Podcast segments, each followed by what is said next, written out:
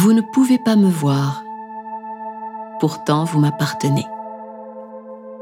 Vous étiez dans mon ventre avant que vos yeux ne s'ouvrent pour la première fois.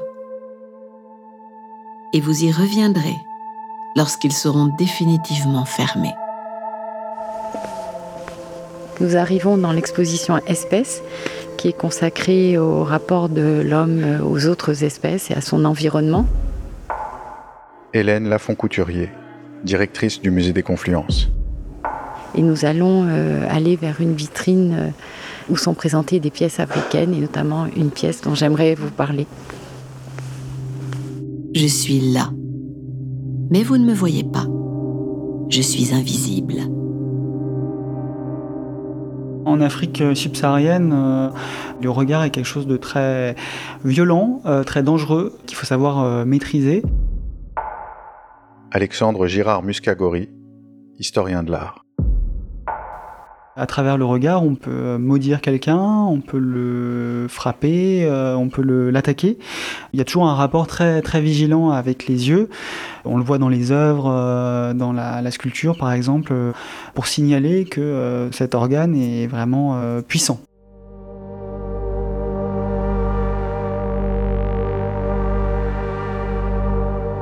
Personne ne peut me voir.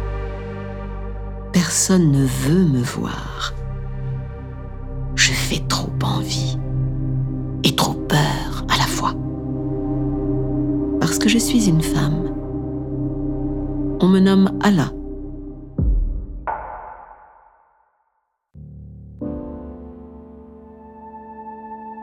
Vous écoutez Héroïne, le podcast qui donne vie aux grandes figures féminines du Musée des Confluences. En fait, dans cette vitrine euh, qui traite de l'être social et de l'homme en tant qu'être social, il y a une pièce qui, je pense, saute aux yeux lorsqu'on arrive, qui est plus claire, qui est de grande dimension. C'est une sculpture euh, africaine du Nigeria, de culture euh, Igbo. Et cette sculpture, elle est très frappante. D'abord, elle est de grande taille. Elle mesure 1m73, j'ai vérifié, donc très précisément. Mais elle a aussi des, des disproportions harmonieuses et du coup, je trouve qu'elle a, elle, a une réelle présence et, force lorsqu'on arrive, euh, on la voit d'abord. Cette sculpture représente une femme et, et un enfant, enfin une mère à l'enfant. Vous êtes tous mes enfants. Mais seules les filles me ressemblent vraiment. Si on la regarde, parce que j'aimerais juste un peu vous la décrire, d'abord elle est très allongée. Il y a un visage là aussi encore allongé, avec une, forme de chignon stylisé euh, sur la tête. Le bas du visage est bordé par euh, un collier. C'est vrai qu'il faut avoir en tête que la sculpture était peinte. Et puis il y a ce cou complètement annelé. Elle dégage une force, mais elle n'est pas intimidante. Moi, elle me, elle me fascine, elle me, elle me comble aussi.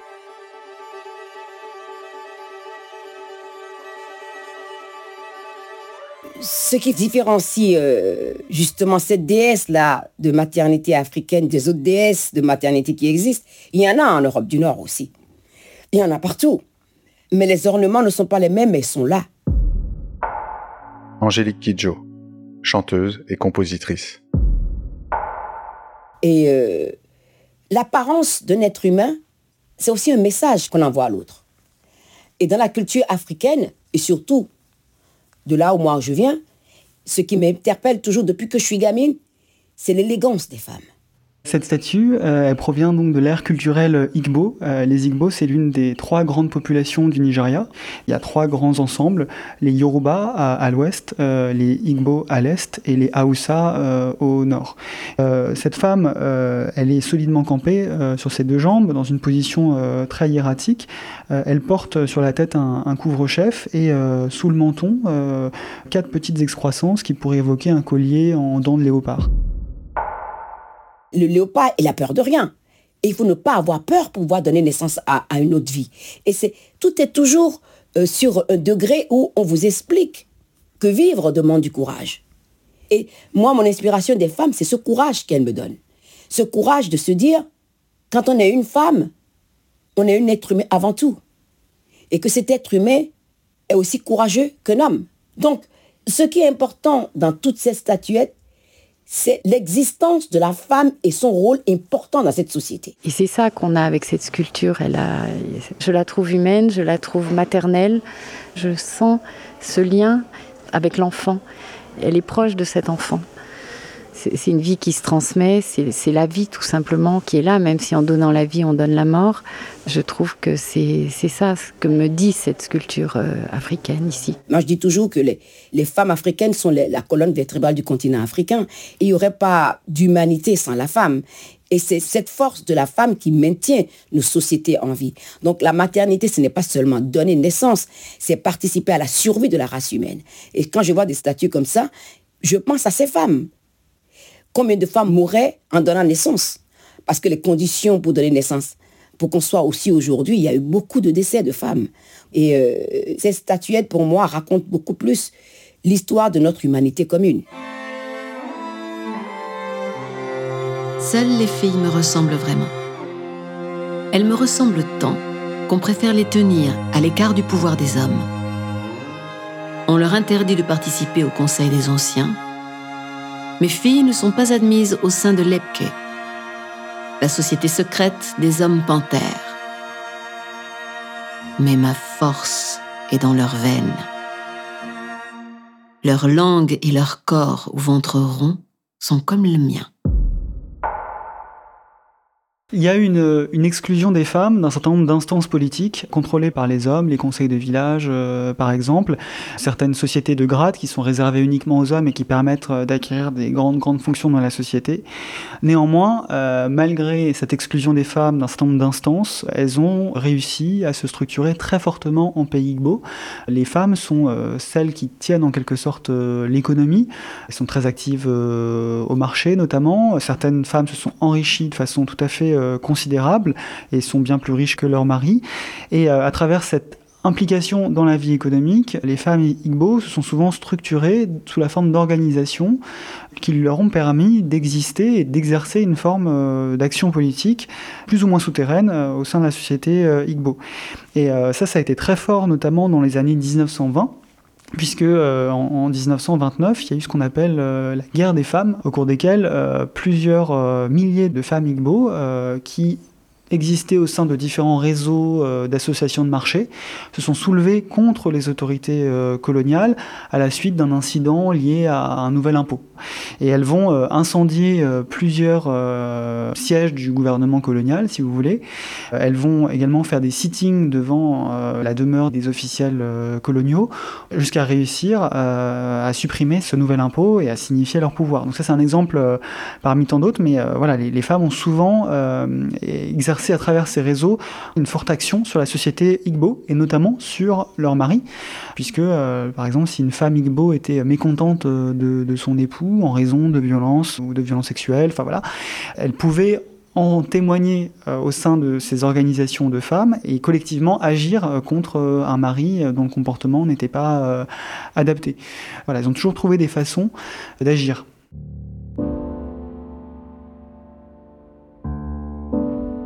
Loin des regards, en souterrain, elles s'enseignent mutuellement les mystères, les signes secrets Nsibidi, l'art sacré du dessin, dont elles ornent les précieux tissus Ukara. Elles se parent et se peignent sur le corps des motifs magiques. Et les hommes en sont subjugués.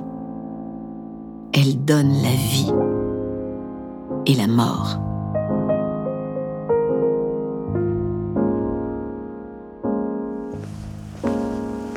Cette vitrine, elle parle de l'homme qui est un être social. Et dans cette vitrine, à côté de la maternité, vous avez trois œuvres qui sont euh, vraiment liées euh, aux femmes et spécifiquement aux femmes.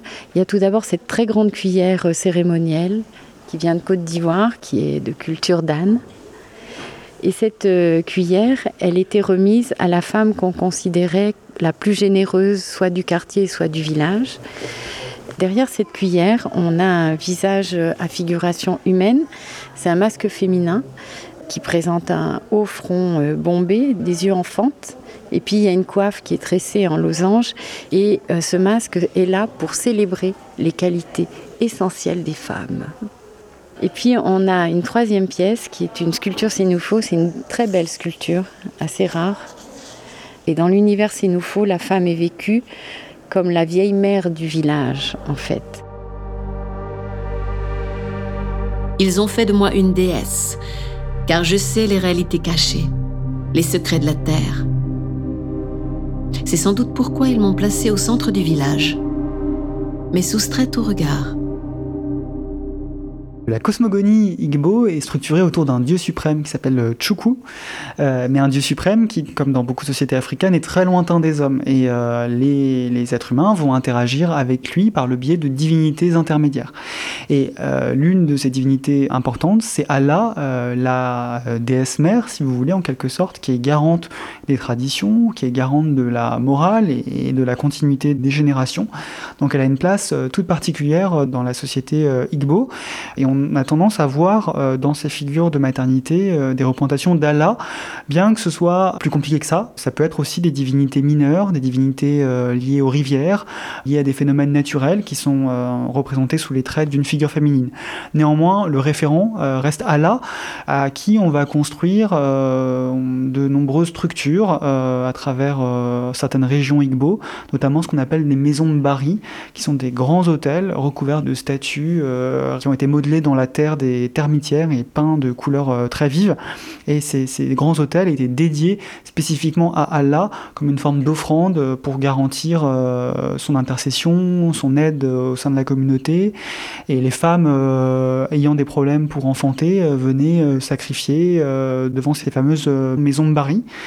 Donc on trouve de nombreuses représentations de cette figure.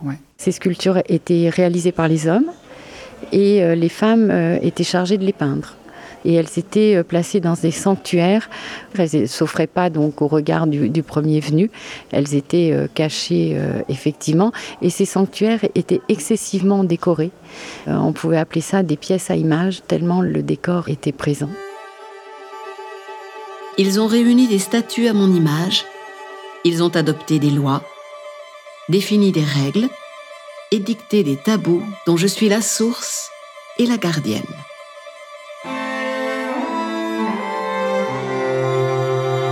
Je suis la déesse et la reine invisible des Igbo. Et je vous vois. C'est une déesse femme, oui. Alors, euh, vraisemblablement, euh, qui illustre une divinité, Igbo, mais c'est une œuvre d'art. Et je crois beaucoup à la force de l'œuvre d'art qui va révéler par le sensible, en fait, qui va faire comprendre, une forme d'appréhension presque immédiate d'un sujet qui serait pas évident euh, sans cette émotion. Euh, notre cosmogonie est beaucoup plus riche. C'est pareil que le panthéon des dieux grecs. Toutes les divinités que nous avons ont les mêmes caractéristiques. C'est affolant quand on les étudie. Il y a plein de déesses féminines et de dieux masculins aussi. Zeus, c'est Shango. Moi, toutes les divinités me sont chères parce qu'ils ont des rôles différents. Yemanja, c'est elle qui a créé les océans. C'est la mère de toutes les mères. C'est la, mère des amoureux. C'est-à-dire qu'on a des divinités qui sont proches de nous plutôt que lointains, qui vivent au quotidien avec nous, qui sont représentées par des personnes qui les portent en eux, en eux et en elles. Et c'est ça qui est intéressant, parce qu'on me parle de divinité Igbo. Ça existe en Occident. Les déesses de maternité, il y en a partout. Mais cette divinité-là m'ont permis à moi de comprendre le monde autrement.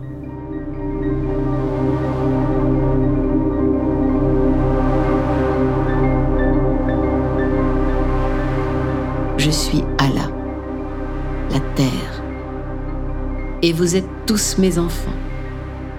Femmes et hommes, faune et flore, je suis la mère de toutes choses, car toutes les choses sont liées et toutes doivent être honorées. Ne l'oubliez jamais.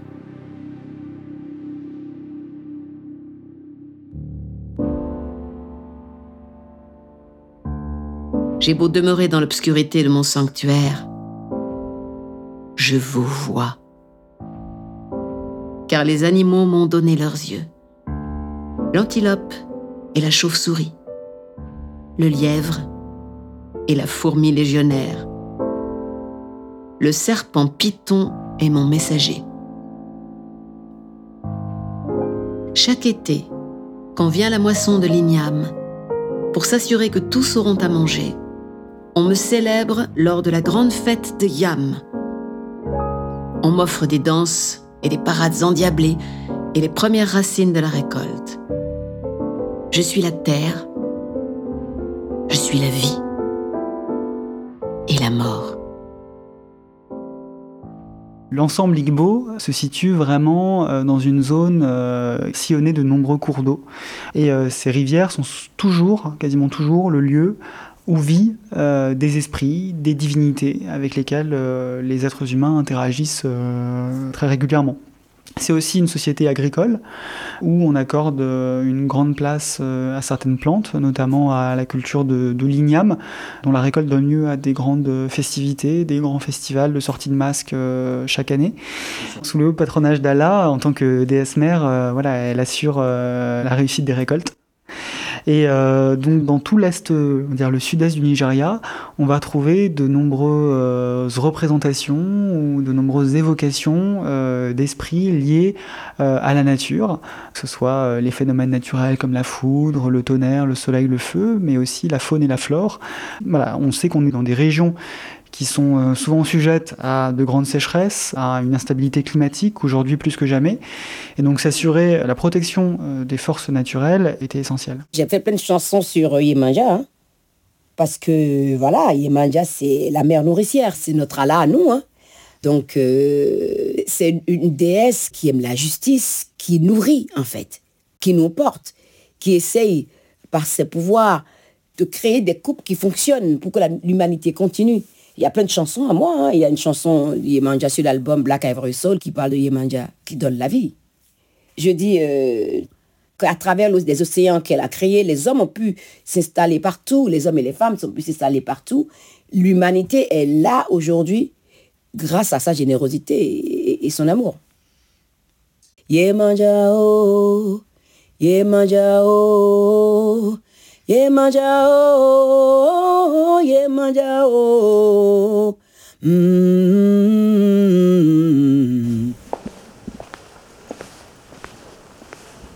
musée des Confluences, euh, nous mêlons euh, les différentes catégories d'objets. Il y a à la fois des animaux naturalisés, des spécimens, il y a des œuvres d'art, il y a des instruments scientifiques et en fait, c'est la rencontre euh, au cours d'une visite d'une maternité, une véritable œuvre d'art qui va dialoguer avec un ensemble d'antilopes qui lui fait face.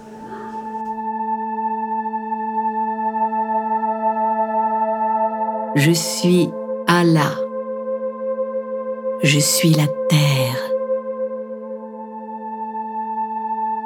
Je suis la vie. et vous êtes tous mes enfants. Si on est lié à son corps et qu'on fait attention à son corps, on entend tout, on voit tout. Tu comprends, tu entends le monde autrement. Des arbres, ces arbres sont là depuis des centenaires. Et ils me parlent, je les entends me parler, m'accueillir. Je fais partie de ces arbres. Nous tous, nous faisons partie de la nature. Ce n'est pas de l'obscurantisme, c'est tout simplement une réalité. De comprendre que notre corps n'est pas fait seulement que de squelettes, de chair et d'épiderme, qui a une spiritualité avec laquelle on est. Et si on continue comme ça, notre humanité disparaîtra.